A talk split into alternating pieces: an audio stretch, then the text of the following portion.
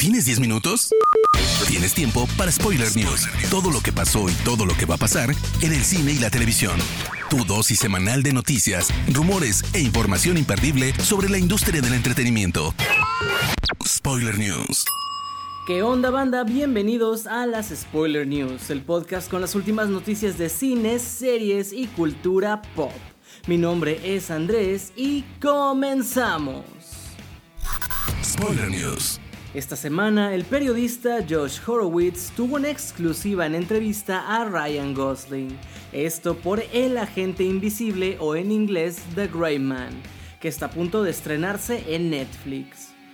El periodista abordó con Gosling los rumores sobre su posible adición al universo cinematográfico de Marvel como Nova, el superhéroe insignia de los Nova Corps y el planeta Shanda.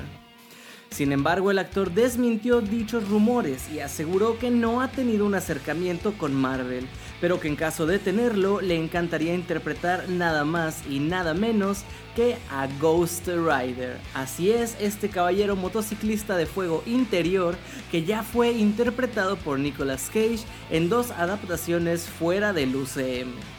¿Captará Marvel la indirecta? De acuerdo con Bloomberg, el regreso de Johnny Depp vendrá de la mano de Netflix con una cinta titulada La Favorite, donde el actor protagonizará interpretando al rey Luis XV, aunque por ahora no hay más detalles. Esta es la primera vez que Depp hará un papel hablando completamente en francés. Luego de que Netflix perdiera más de 200.000 suscriptores durante el primer trimestre de 2022, en una plática con BBC News, la directora Jane Campion, ganadora del Oscar por El Poder del Perro, ha externado una preocupación que tiene al respecto. Creo que Netflix ahora va a ser mucho más selectivo con los proyectos que tome, y lo que es más triste es que ya no correrán riesgos con creadores que aún no se hayan hecho de un nombre, declaró. El Poder del Perro fue producida por Netflix con un presupuesto bajo medio de 30 millones de dólares, cantidad a la que el equipo se ajustó pues no lograban conseguir ningún estudio que financiara la cinta.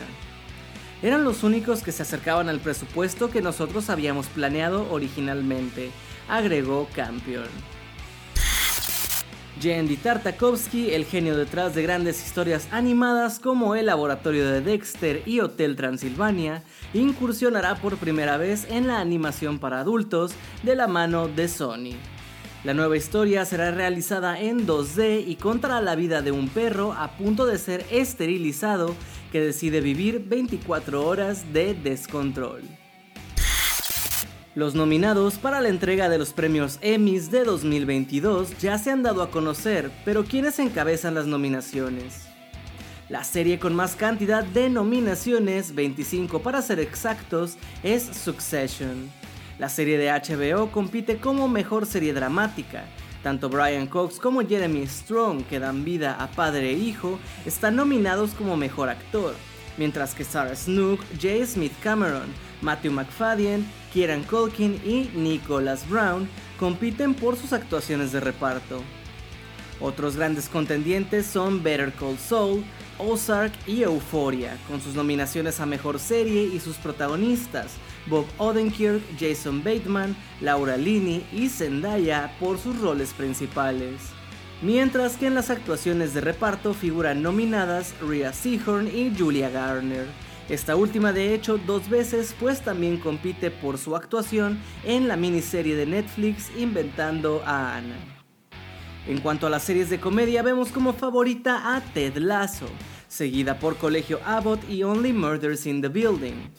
Jason Sudeikis, Donald Glover, Steve Martin, Kaylee Cuoco, Rachel Brosnahan y Juno Temple son algunos de los nominados por sus actuaciones. En el apartado de miniseries, algunas nominadas son Pam y Tommy, Inventando a Anna y Dope Sick. Entre el talento que puede ganar están Sebastian Stan, Lily James, Michael Keaton, Andrew Garfield, Amanda Seyfried y Sarah Paulson.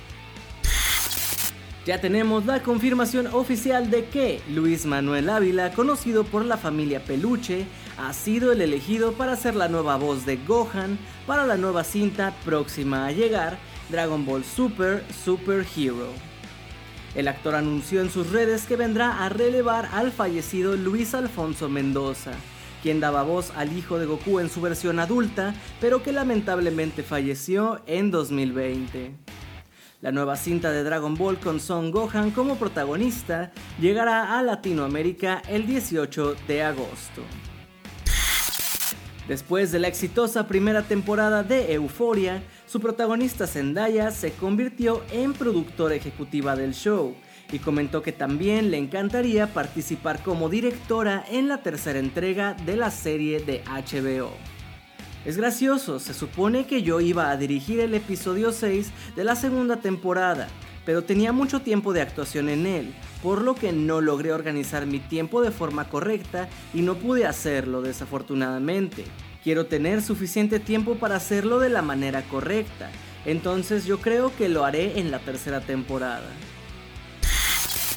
Hemos notado en las últimas producciones de Marvel Studios un detalle cada vez más difícil de ignorar una palpable crisis de efectos visuales. Ahora parte del equipo de las diferentes agencias que realizan estos efectos han denunciado las precarias condiciones de trabajar con Marvel a través de Reddit, mencionando lo siguiente. Marvel tiene la peor coordinación de efectos visuales de toda la industria. Nunca terminan de definir el aspecto de sus producciones hasta que el tiempo para realizarlas prácticamente se ha acabado por lo que siempre hemos tenido que trabajar a marchas forzadas. No recibimos lo que merecemos por la cantidad de trabajo y el esfuerzo que ponemos dado a los tiempos extremadamente limitados con los que contamos. Otro usuario se sumó mencionando, es mi tercer proyecto con Marvel y me levanto a diario a punto de explotar del estrés y con ganas de renunciar. Solo quiero terminar esto para usarlo como portafolio e ir a aplicar a otro lugar que no tenga nada que ver con Marvel. También revelaron lo siguiente. Cada vez son más incoherentes las exigencias y tiempos para realizar las producciones de Marvel. Por culpa de esa mala organización y falta de tiempo, usualmente los resultados que entregamos terminan siendo un 60% de lo que realmente podríamos y nos gustaría hacer. PETA acaba de anunciar que iniciará una investigación en el set de la serie The Gilded Age de HBO, luego de que un caballo de 22 años falleciera en las filmaciones del drama histórico. Courtney Peely, coordinador de animales para cine y televisión de PETA, lanzó un comunicado criticando el suceso y exigiendo que la cadena se haga responsable. Llamamos a HBO para que encuentre la parte o partes que permitieron que esto pasara y asuman su responsabilidad.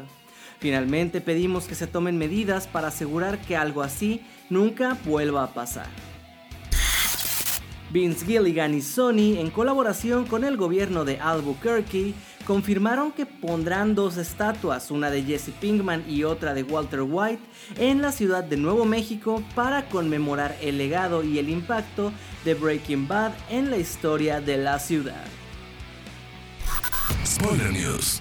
Gente, hasta aquí las noticias de esta semana. No se olviden de seguir Spoiler Time en todas nuestras redes para siempre estar al tanto de lo último del ámbito. A mí no me queda más que agradecerles y nos escuchamos en la próxima edición de las Spoiler News. Chao.